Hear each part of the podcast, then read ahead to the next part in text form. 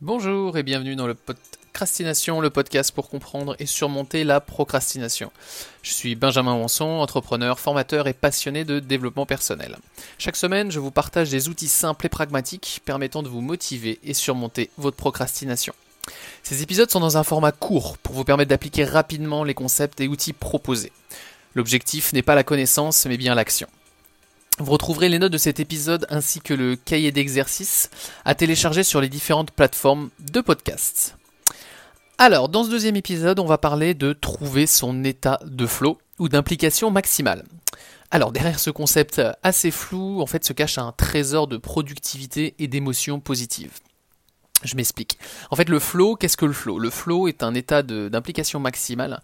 Euh, donc, c'est en fait c'est un état mental par une personne lorsqu'elle est complètement plongée dans une activité et qu'elle se trouve dans un état maximal de concentration, de plein engagement, de satisfaction de son accomplissement.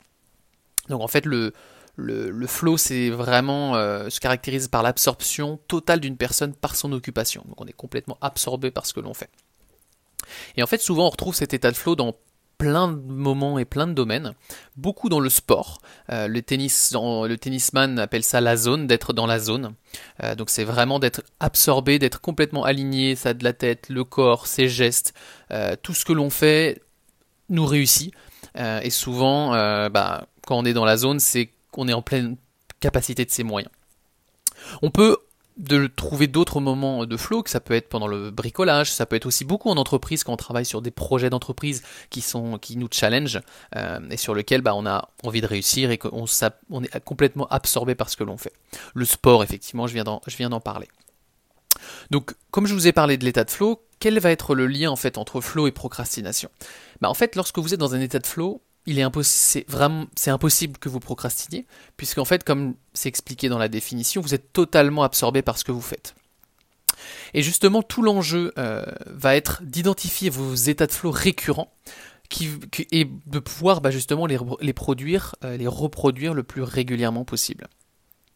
Donc en revanche, ce qu'il faut savoir, c'est que l'état de flow, c'est pas quelque chose qui se commande. Donc c'est quelque chose que vous allez vous allez faire en sorte de créer les dispositions pour faciliter cet état. Euh, donc je vous ai parlé tout à l'heure un peu de productivité, euh, c'est potentiellement euh, bah, de raccourcir son délai pour accomplir une tâche. Ça peut être, bah, comme je vous dis, faire du, bricolage, donc d'avoir cette satisfaction du, résultat et potentiellement de le faire le plus rapidement possible, je ne sais pas. Mais voilà, donc toutes ces, toutes ces dispositions, ces, ces dispositions aussi mentales vont faire que vous allez pouvoir générer de nouveau des états de flow. Et qu'est-ce que je vous propose dans ce podcast? Donc comment vous pouvez changer en fait grâce à ce podcast? Je vais vous proposer en fait cette semaine euh, un exercice très simple à faire idéalement une fois par semaine. Vous pouvez le faire plus, régulièrement, mais je vous le conseille, euh, je vous propose une fois par semaine. 15 minutes par exemple tous les dimanches. Voilà, c'est pas très compliqué, c'est pas, pas trop euh, engageant.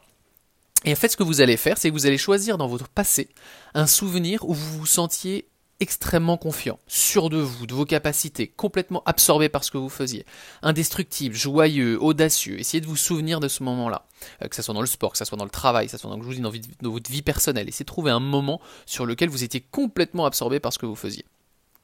Et vous allez répondre à un certain nombre de questions que je vous propose là et que vous retrouverez de toute façon dans le cahier d'exercice euh, à télécharger. Donc qu'est-ce que je faisais?